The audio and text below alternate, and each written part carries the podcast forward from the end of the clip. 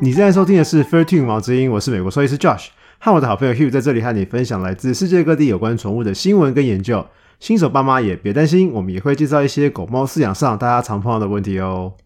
猫咪的表情千百种，我们会因为它们的表情而去领养它们吗？你知道狗狗的表达能力跟主人有关吗？第一次养狗该怎么挑选呢？还有还有，猫咪的眼睛为什么晚上会发光？台湾土狗满街跑，你知道它们其实没有想象中的多吗？如果你对上面的话题有兴趣的话，就跟着我们一起听下去吧。 Hello，我是美国兽医师 Josh，欢迎回来。嗨，大家好，我是 Hugh。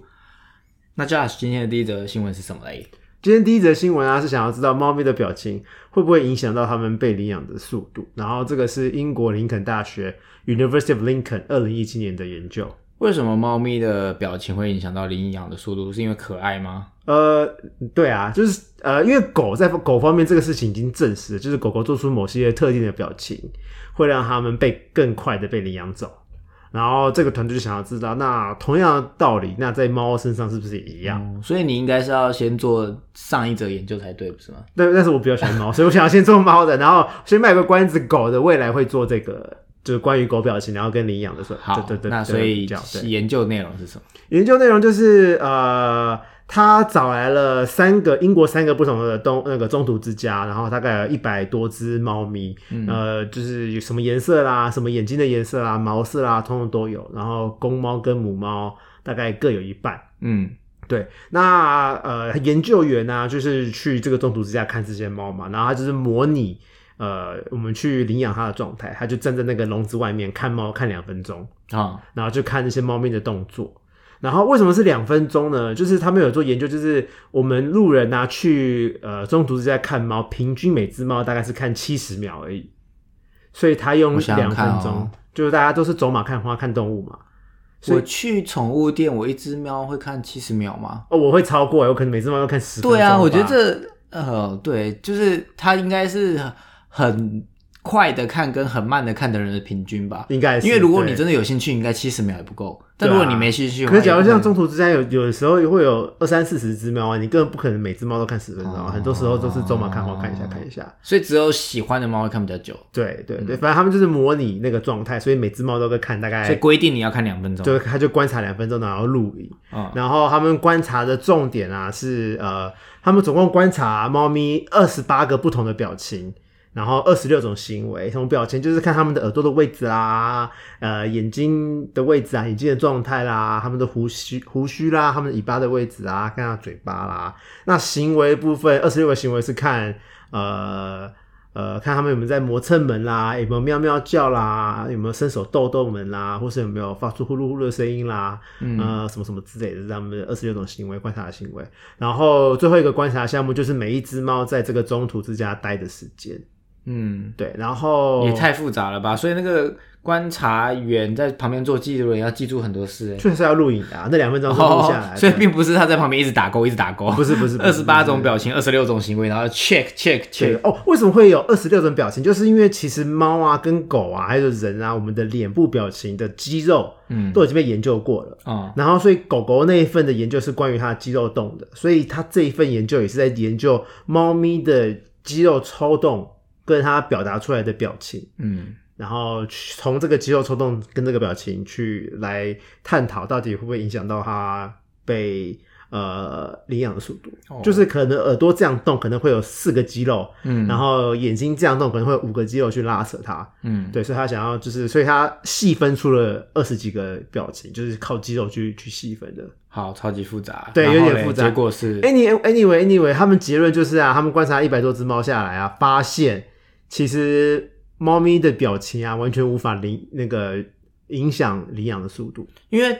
是不是猫咪没什么表情啊？有啊它不会像猫咪狗表那情么很那么多啊可爱的脸，猫咪表情很多啊，猫咪有时候耳朵会往前放啊，会有好奇的表情啊，会有紧张的表情啊，哦会有喜欢人的表情啊，然后嘴巴、眼睛、胡子，然后什么耳朵的位置都会不一样。但是虽然说他们的表情没有办法影响领养速度，嗯，但是他们的行为是可以的哦。这个团队发现啊，猫咪磨蹭门会影响到它们被领养的的速度。什么意思啊？我不就是懂假如猫咪呃一直去，就是有人去看它，然后它一直去磨蹭门、磨蹭门、磨蹭门，它有这个举动的话，它会比较快被所以领养人类到喜欢看猫磨蹭门，对啊，猫咪磨蹭门为什超么可爱的啊，为什么？它就在那磨磨磨磨，超可爱的啊，超萌的耶猫咪这样，而且有时候会翻过来，然后就用磨门去这样去磨磨，用头去磨它，很可爱。不是用手磨，它是用头去蹭蹭那个门哦，超好可爱的，。人类好奇怪。好，然后嘞，你也是人类啊，对。然后，然后他还有发现啊，这个团队还有发现，就是呃，公猫被领养的速度也比较快，比母猫快。公猫平均在中途之家待是大概三十三天，嗯，然后母猫平均待大概是四十二天。对，所以普普遍来说，大家比较喜欢公猫。哦然后呃，它们的毛色啊、毛的长度啊，还有它们的呃眼睛的颜色，跟被领养的速度没有太关太大的关系。所以人类喜欢公猫，跟喜欢磨蹭门的公猫，对对对对这对就对是对，结论。对，所以跟狗其实很不一样。对啊，像而且因为狗跟猫就是它们的表情其实没有办法像人这么的明显，嗯，对啊，所以我们的喜怒哀乐一看就看出来了。但是狗跟猫毕竟还是要熟悉的人才看得出来，就是熟悉这个物种的人才看得出来，对啊，狗的，嗯，就是最基本的可我能都喜不怒哀不不知道，就是其实这个不止表情，还有行为，对不对？其实大对啊部分是行为，因为动物的表情本来就没有很多吧，不像是人，你就是有微啊，微其实笑你也看得出来。狗狗可能突然本来是就是在哈气微笑微笑哈气，它突然嘴巴闭起来，然后突然就开始警戒，就看得出来，它身体不用动啊，它就表情变了就看得出来，哦，它变紧张了。嗯，对啊，猫咪也是啊，本来本来眼睛呃都是瞳孔，就是本来是正常的 size，然后突然变很大颗瞳孔，就知道哦，它突然变很紧张，或者但是那是突然，瞳孔，那不是表情啊。它就是表情的一种啊，哦，对啊，就是整个脸的所有的东西都是表情的一部分啊，好吧，对。然后那为什么这这个团队也有探讨说，为什么猫咪跟狗会有这个差别？嗯，可能是因为呃群居跟独居的差别，因为狗狗是群居动物嘛，它就是对狼演化来的嘛，嗯所以他们一直都以来一直以来都是要跟其他的狗一起生活，是所以他们需要表达一个要要演化出一个很厉害的沟通方法，所以表情啊会比较丰富一点。但是猫不是啊，猫它的主线就是猫嘛，然后 就比较不需就我们之前做过猫的 主线就是猫，我们之前有做过这个那个这个特辑啊，嗯就是猫就是猫演化来的嘛，它们就是很独居的动物啊，不太需要跟彼此对话啊，只要你知道吃饭睡觉，然后生小孩就好了。所以它们比较不需要演化出那么强的所以沟意通思系统，意思是人为什么会有那么多表情，也是演化来的咯。应该是吧？嗯因为猴子应该也很多表情啊，猴子表情超多啦、那猩猩那个黑所以猩猩啊、红毛猩猩表情都超级多所的以啊、可以应该听起来为什么是跟演化有关？听起来比较像是跟高等智慧有关，不是吗？嗯，好，我考到你了，对，继续考到我 了，对。然后，然后，呃，另外一个他们推断的可能就是，呃，他们的驯化史不太一样。像嗯狗狗是我们驯化来的嘛，对，所以我们可能在就是在在培育的过程中啊，可能都会挑那些表情可爱的，哦，然后惹人惹人怜的那种狗狗就会留下来。所以表情越丰富，就越容易被留下来，然后到最后都培育出就是那种表情很可所爱以的。面瘫的不会被喜 欢，好可怜、哦。你也这样讲也是对啦，对。那猫咪因为是它们是自己驯化自己的嘛，我们之前做的特辑就有讲，所以不是被我们特我们选出来，所以它们的表情也没有被我们选到，所以那种表情多的也不会特别留下来，嗯，对啊，所以这两个可能对。但是我没有想到公猫比较 popular，为什么你喜欢母猫哦？就是因为我因为公猫比较容易会有尿道的问题，可能会需要做到尿道造口，这个比较深了点。 对，一般一般路人是是不会知不道，会吃到这种东西 啊。对啊，但是我以为会一半，呃我以为可能一半一半之类的、啊，但是没想到大家比较喜欢公猫。啊那像我不太了解猫了，我怎么知道要怎么观察猫的表情？呃，就是看，主要是看几个重点啊，就是看耳朵、看眼睛，然后看胡须跟看鼻子、嘴巴。耳朵看哪里呢？耳朵看耳朵的方向，嗯，它可能会往朝前啊，它朝前可能就是就是它是舒适的、啊。 我必须告诉 你一你，件事，我们对啊现在在录 podcast，你带动作没有人看得到。但是我有在比手哎、你可能大家看不到，可是我是在比，我的手比在头上，是猫耳朵。 好，然后给 Hugh 看耳猫的耳朵的位置，对，好所以它往耳朵立起来朝前啊，可能就是舒适啊，可能是就是专注在前面。那它只要是立起来，然后左右动来动去，它可能就是你知道在好奇啊，在寻找啊，然后在观察。哦那假如它是往后压扁啊，它可能就是害怕、紧张，那可能往后压非常非常非常扁，是生气，就是生气了。对，哦对对对对。然后瞳孔大小，我刚刚讲了嘛，就是假如瞳孔放很大很大很大，几乎都看不到他的那个眼睛的颜嗯也色，是生气紧张，就是比较是紧张啊、不安、害怕。啊，对，然后呃，大概适中的大小的话，就是它舒适的时候。但是，只要它的瞳孔非常非常小，眼睛瞳孔都变成一条线的时候，就是它可能很生气，很生气。哦，然后所以想不要是大是生气耶，大只有紧张，但是小才是生气，所以要害你要其实都有预可防能啊，都有你要可能防止自己被攻击的是他瞳孔很小的时候，没有，就是你要综综综合来看，你就是眼睛要看，耳朵又要看，他鼻子瞳要孔看是不胡是须那要个看黑黑的变细的时候就是小，对变细变成黑一黑的条那个线？地方变一条线的时候是小，对对对，然后放大的时候就是跟人的圆圆的一样，对对对对对哦对对，上面瞳孔收缩跟我们不太一样，然后也要看眼睛的附附近的眼皮，就是上 太眼难睛、了下眼吧睛有没有那种紧张的感觉？有没 有那紧一般绷人看得出来吗？呃，可能要跟猫熟一点啊。那你也可以看胡须啊，胡须可以很好看啊。只要它是就是四散的在外面的话，可能就是连胡须也可以。以带动 我作，可以啊，就是你知道可惜手伸起来听众还像是那看不到个，就跟螃蟹的感觉一样，就是这样。我现在把我的四根手指头放左脸跟右脸旁边。哦，所以猫是四个胡须，我不止啦，只是人或者 那在为什说么这要四四个个胡须就很可爱你啊可以。做五个啊，可以可以这五个，就五只手全部在左脸的左两边，然后胡须要是是在扇子旁边的话，可能是舒适；可是假如胡须是往后贴着脸的 话，它可能就是紧张了。 那个是装可爱的动作， 我觉得还蛮，就是很有没有像有像，我觉得还蛮像的。我不懂，我是看不到不了镜解子啊猫， 所以我不知道像不像。 Anyway，然后也要看他的鼻子跟嘴巴，鼻子嘴巴要哦就是紧绷皱起来的话，就是生气了。等一下，我觉得我干扰你，再讲一次，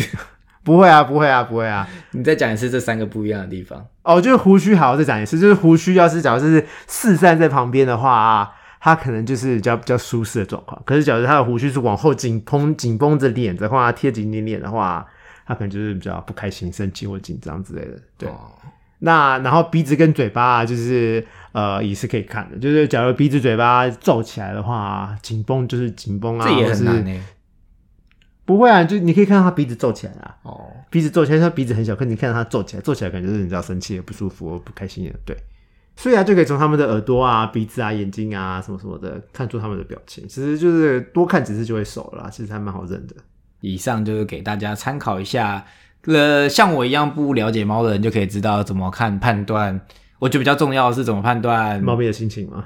就是猫咪在生气。对啊，没有，就这个重点就是猫咪的表情没有办法影响它们被领养的速度，这是这个没有影响啊，的但是重点我对这个新闻学到的事情就是，我要怎么知道猫咪生气啦？对啦，对对啊，多我看怎么几知道次它？但我觉得它一直在生气，但是如果有这些 tips，就知道哦，什么才是真正的生气的时候。对，那那个我刚刚想到，猫会咬人吗？会啊，所以会咬伤人哦。会啊，哦，所以就哎、就是大家就知道什么时候你在，比如说街猫、野猫啊，然后你想要靠近它，然后就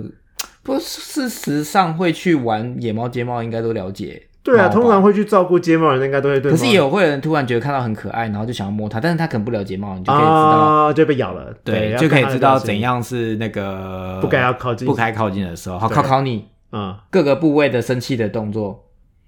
耳朵、耳朵可能往后压扁扁吧，那胡子、或者可能往后缩，就是贴着脸的往后缩鼻子，就皱起来。好，哪就会这 三个，眼睛。眼睛眼睛不一定，有睛有时候可能会瞳孔放很大，有时候会变成一条线。好，所不一以定大家都记得了吗？对。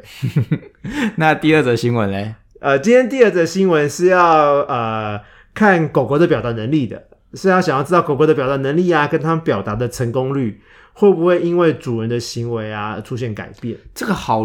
人类的一句话，狗狗的表达能力跟表达的成功率，对，就是狗狗会引导主人做些事情嘛，就是他们会跟主人沟通，虽然说不会讲话，可是他们会用引导的、啊、用 showing 的方法，嗯，去带领狗狗、带领主人去做事情。那主人的行为啊，假如主人太兴奋啊，或者主人太冷静啊，会不会影响到狗狗做的这些事情、表达的事情？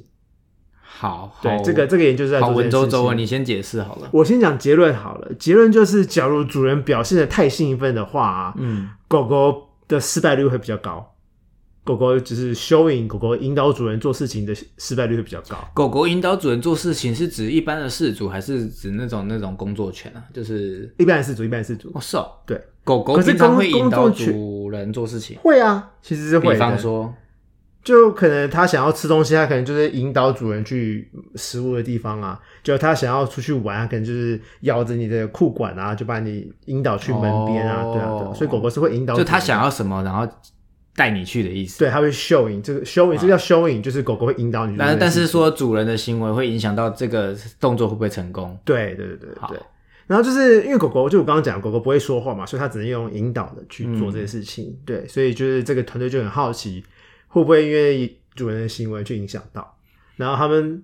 我要插话，呃，就看第一集就好啦。它其实可以说话，它就按按按键啊。啊，对 耶，我都忘了这件事情。不是看，是听，大家可以去听第一集，就是其实狗狗按是可以键跟人类沟通的，就是可以对用讲话的方，也、不是讲话，就是用预录好的按钮，呃互动游戏来表达他想说的话，对，超酷对，对对，对还有永远无法忘记这个很厉害他的那个东西 YouTube 真是太厉害了。对，对，然后这个团队啊，他就找来了三十组不同的主人跟狗狗，然后是所以是自己的宠物动物，然后去玩藏游戏、藏玩具的游戏。嗯然后这个研究员啊，就是把呃玩具藏在四个箱子的其中一个，然后这个实验要做两次，一次呢是四个箱子彼此很近，嗯，然后另外一个啊是四个箱子彼此很远，大概隔一两公尺。对，然后主人会先离开这个房间，然后呃，研究员会在狗狗的面前把他最喜欢的玩具藏在其中一个箱子里面，哦，然后两次研究都会在同一个箱子，只是距离不一样。嗯，对然后所以主人回来会先坐在桌子呃坐在椅子上，然后问狗狗说：“哎，玩具嘞？”哦，然后狗狗就会引导主人，告诉主人说玩具在哪里，它就可能就会跑到那个箱子旁边啊，说是玩具在这里。嗯，摸玩具在那里，嗯对，然后会做两次嘛，一次是呃箱子彼此很近，大概就几公分、几十公分，另外一次是比较远，几公尺，比较远，对。然后所以主人会做，而且主人每个时间都会做两次，一次是坐在椅子上，很冷静的问狗狗玩具在哪里，然后问完之后，狗狗指引导完之后，会在狗狗这个会再做第二次，这个时候主人会站起来走来走去，然后就会很很兴奋或者很冷静的问狗狗说：“哎、玩具玩具的玩具的玩具的玩具在哪里？玩具在哪里？告诉我，告诉我，告诉我！”之类的，这样就很很兴奋的告诉问狗狗，狗狗也会变得很兴奋，然后会再告诉主人一次玩具在哪里。所以兴奋的听起来应该是会失败的意思，对，没错，就是狗狗、主人太兴奋的话，狗狗也会啊就太兴奋。对，然后呃呃，所以只要箱子近的话，比较容易对。但是，假如箱子太远的话，狗狗可能跑到一半就跑回来，因为主人太兴奋，它也很兴奋，它就不会就可能不会跑到正确的箱子。所以原来跟跟狗狗玩不能太兴奋，就是你大要部分它做有就是有哦有有智商型的东西，可能不能太兴奋吧。大部分的人跟狗狗玩应该都无敌兴奋啊，要怎么对冷静啊？所以狗狗也很兴奋啊。可是他们没有需要对错啊，所以你看一些弃毒犬啊，那些工作犬，他们主人不会很兴奋啊，他们就是淡定啊。你有看过我哦都是一很个冷牧静的发表发发杂挥志指你有令看一个牧羊人，他们很兴奋叫他狗去牧羊啊？没有，牧羊人都很淡定啊。哦，对，原所以来狗如狗此就会很正确地去牧羊。所以这跟训练狗也有关系，就是如果你想要把你的狗训练好的话，你应该要是以冷静的训练它，而不是开心的训练它。就是你要冷静，然后该鼓励的时候鼓励。啊，对你要是太兴奋，它可能就会失败率会变高。嗯，蛮有趣的。然后这个这个这个团队也有发现啊，呃，就是呃，人类说话技巧啊有我们，因为我们会说话嘛，但是我们说话也也会有懒的地方，什么叫有懒的地方？就是我们会简短讲，就是有一个原则叫做最小努力原则，叫做 principle of least effort。就是我们会，呃，这不只是讲话，就是我们人类啊会采取最，就是可能会耗费最少劳动的的的行为来某完成某种特定任务。嗯就可能我们好，我们拿拿拿东西上楼，嗯，就明明有这么多袋，我们可能就是懒得走两趟，就一趟全部爆光光，就一是次拿上去，然后可能当东然西掉乱七八糟。对或。者我们可能左手去拿东西，然后右手又要拿东西，然后又还有一个东西要去拿，我就会用手去夹它。哦，可是你明明就把右手东西放下去，你就可以拿起来了。是就是就是人都会懒，然后就会想要一次做完所有事情。是，但是他们发现啊，狗狗不会，就是虽然就是一次箱子比较近，一次箱子比较远，所以狗而且然后玩具可能每次都是放在第二个箱子，所以狗狗只要第一次指给主人说好在第二个箱子，嗯，然后第二次再指的时候，我们人就可能就是只是靠个近，然后就是讲一下这是第二个箱子，同样的箱子是就好了。可是狗狗还是会跑到箱子边，对啊，它不会懒，哦，对它跟人类不太一样这也不能这样讲啊，狗狗也不可能告诉你说，呃，那边，但是点头哦。哦，对，它可能这也太就是往那奇怪方了向朝一朝，它可能就朝那方向点，就是这 样猛头点一点两下。如果哪一天狗 狗狗这样对我，我应该会傻眼吧？想说，哇塞，它是那边人吧聪？明，对啊，就是没有看过狗狗会，就是哎、那边呢、那边呢、 这也太奇怪了吧？它就它就只要指一下就好。可是重点是狗狗不会啊，啊就是你从另外一个角度来讲，就是人类是会变通的吧？我们嗯就会就是不能说我们懒，就是我们会变通，投我机嗯们取巧，会就是难听就是投机取巧，可是好听就是我们会变通，我们就会用比较简单的方法，就是告诉说呃对方我们想要表达的事情。对，嗯但是狗狗不会。然后另外一个是就是我们会精简的讲话，就我们说过的话，我们下次再说的时候就会说的更短，嗯，就不会再这么复杂的解释了。但是狗不会啊。但是狗不会，狗狗就会很完整的把所有事情做完。虽然说重复做，它还是会嗯做同样的事情。对，这个就是人跟狗很动大的物差别不就应该就是高等智慧跟就没一有那么般的重动物的差别吧？我猜。对啊，对虽啊然说狗狗也有很聪明的，对嗯，对，但是就是你就你讲啊，高等智商动物跟对狗啊，我觉得应该就猫是还那是有个差别，对智商的程度嘛。对啊。对，然后 anyway，反正就是我们主人要是太兴奋的话，狗狗做某些事情的准确度会下降。对，所以像刚刚 Hugh 讲的，就是在训练狗狗的时候，可能不要太兴奋，你就是冷静点训练它，它的教会的速度啊，跟它 get 到的那个准确率会比较高一点。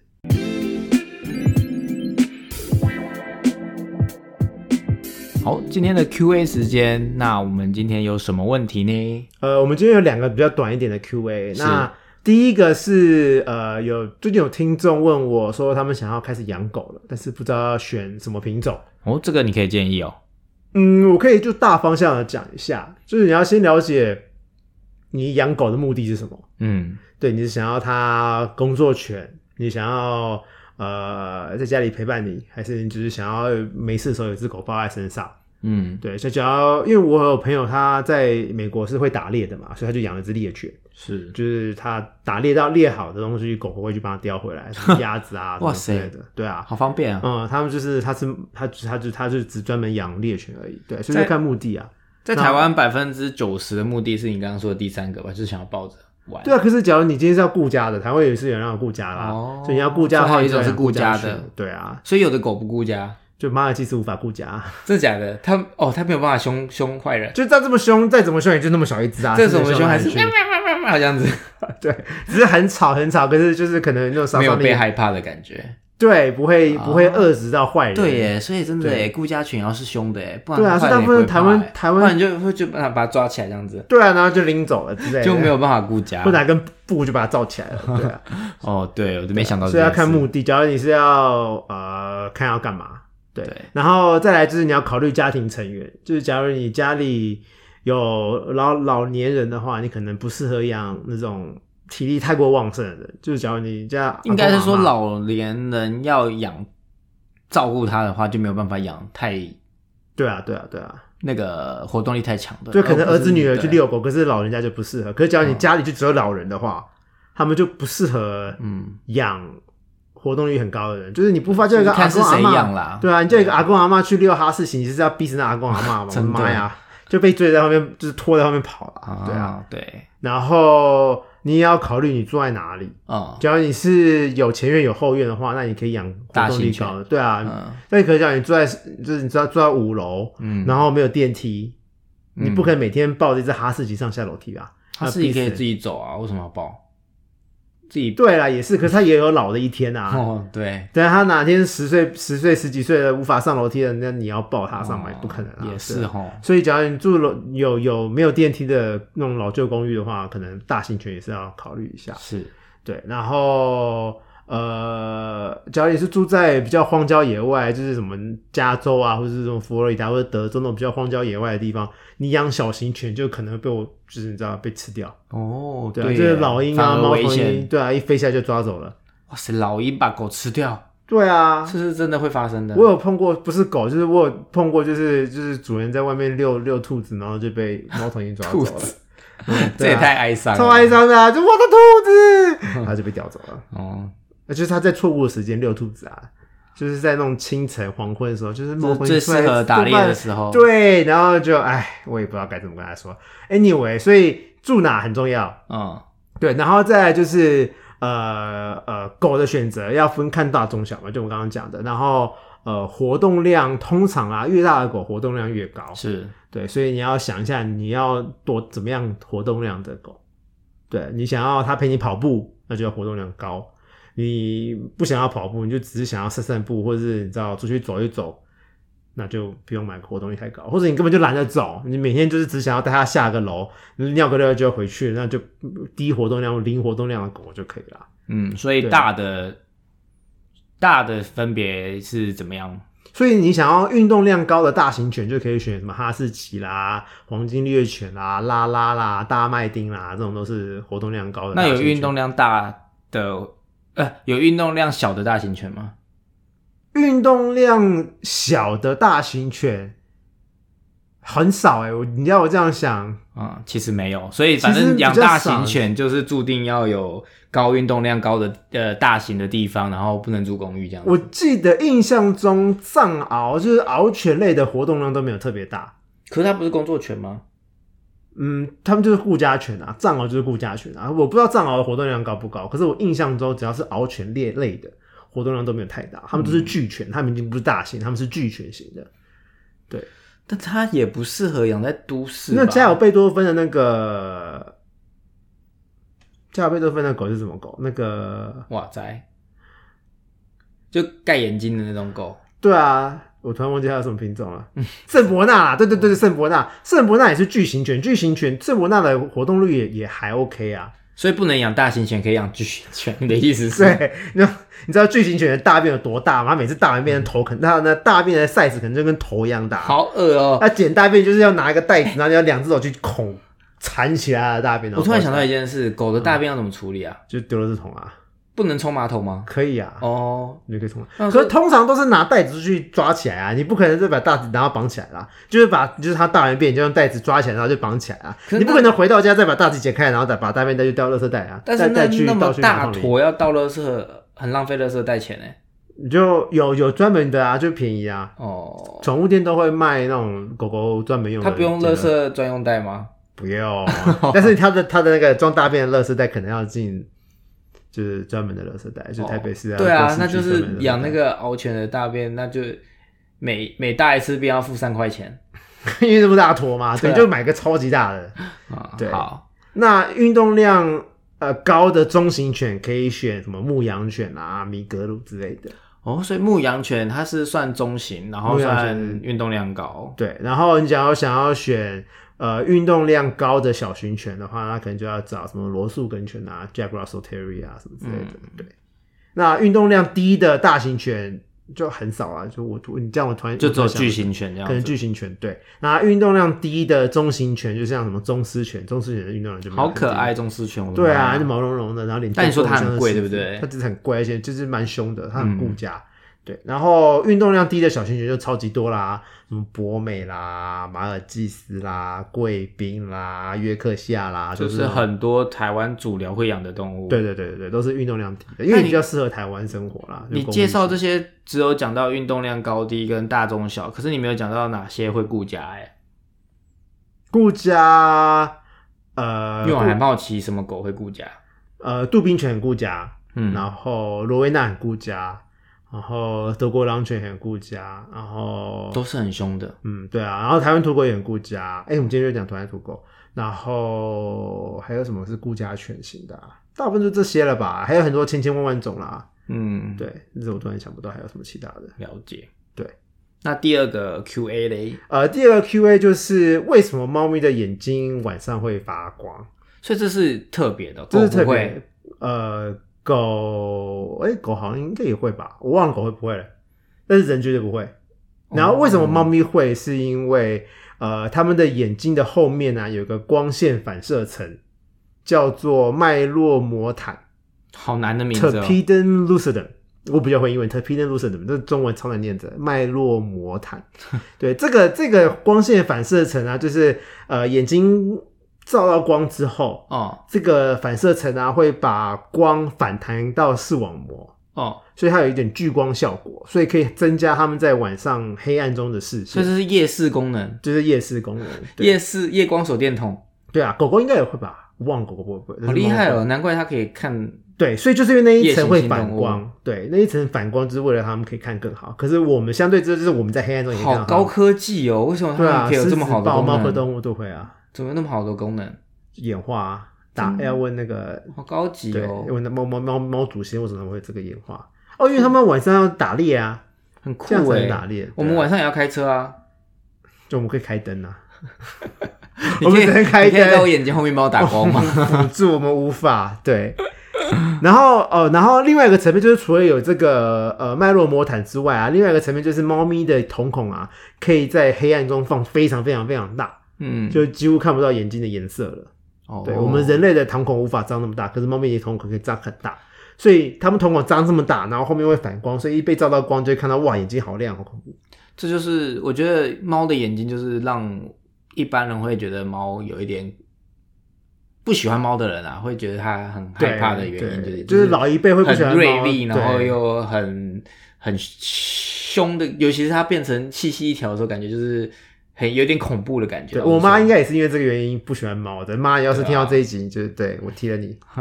就是很多一般人不怕或者是对他们的。嗯，那个刻板印象 image，对，对就刻板印是象就是就是眼睛，我觉得就是原来它发亮也是有原因的这样子。对，是有公用的。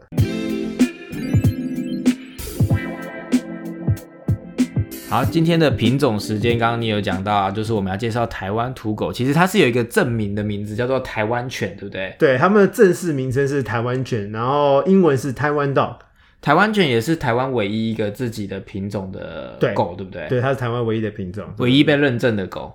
对就是呃生发源于台湾的狗。对，所以我们在路上看到那种随处可见、到处都有是那种台湾土狗啊，其实都是米克斯，它并不是所台谓的湾台湾它犬并不是台湾犬。对，哦，真正有认证的台湾犬，台湾大概只有六七千只而已，好其酷哦实没有很多。对，然后这个台湾犬啊，其实不是台湾原生的，它是培育出来的。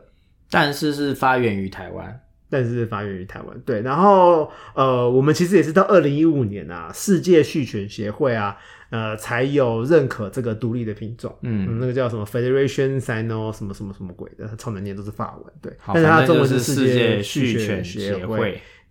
然后呃，我讲一下这个狗的历史好了，就是一九八零年的时候啊，日本名古屋大学啊跟台湾呃台大畜牧系的教授合作，然后他们一起做了关于台湾犬的研究。是然后他们那个时候就发现啊，其实，在平地啊已经找不到纯种的台湾犬了，所以他们就去翻旧资料啊，去看旧照片啊，然后他们还去了山区访问了二十几个那个原住民的部落，嗯然后他们还访问了呃那个原住民的耆老，然后请他们描述一下早年看到台湾犬的体态啊、状况啊、生活情形、生活啊，跟他们的呃行为啊什么什么之类的。是然后所以他们在一九八零年的时候啊，找到了呃一百六十几只台湾犬，嗯，然后其中有四十六只的血统是一级纯度要，怎么去验他们的血统纯不纯啊？这我就不知道了、对啊，好这是奇他怪们啊那时候做的研究，对，它是按照他们的特征去分辨有没有变形吗？可能那他是怎么知道可能原型验血吧，可能做 DNA，、哦我不知道那个时候什么 DNA 可以做，可能就是看外形啊，看他们的体态啊，嗯感觉看他们行为什么之类 DNA 的比较嗯有可能，应该是。然后他们那时候就判定台湾犬啊是南亚狩猎犬，呃，South Asian Hunting Dog 的的后裔，南亚狩猎犬是哪个国家的？你知道就是吗？整个南亚。哦，我先，那我稍微回溯一下南亚狩猎犬好了。南亚狩猎犬的后裔啊，南亚狩猎犬现在已经没有了。哦是哦，南亚狩猎犬的后裔啊，有两个，一个叫做新几内亚唱歌犬 （New Guinea Singing Dog），唱歌犬这名字也太好因笑为了，它它的叫声就像唱歌一样啊。这是好听的。对啊，可是这个狗也快绝种了，哦就是在 YouTube 可以找，无论是 YouTube 还是 Wikipedia 可以找到它们叫声，然后就是像唱歌。新几内亚在哪里啊？是非洲吗？不是啊，哥在澳洲上面啊，哦，就那一群小岛，。就是新几内亚。对，好，所以南亚狩猎犬的后代现在有，呃、可能是有那个新几内亚唱歌犬跟澳洲野犬 Dingo Dingos 对。然后 Dingos 就留在澳洲，变成现在就还是 Dingos 嘛。然后新几内亚唱歌犬啊，后来可能就是随着那时候的呃海洋的游牧民族，那是叫游牧民族吗？呃就海是洋的那个，反正就是古代就是常常会有船，然后到各个地方去掠夺领土或什么之类的，就跟着去之类的吧？对是这个意思吗？你要说的是这个对对对对对对对，啊就是原台湾的原住民也是同一系系列的，南岛，南岛那叫什么啊？南岛的那个整个南岛的原住民都有好像类似对对对对血缘关系还是对什么对之对，类可的能那个所以那个狗啊，新几内亚唱歌犬，可能就是那个时候被带到台湾了，所以衍生出了台湾犬。然后韩国的真岛犬啊，就是 Korean 的 Jimbo，嗯，也是呃新几内亚唱歌犬的后代。可所能、以啊、这几个狗其实都长得很像吗？对啊，我们上次我忘记哪一集就有讨论过，就是台湾土狗啦、澳洲野犬啦，还有韩国真岛犬 Jimbo 啊，都长得很像。嗯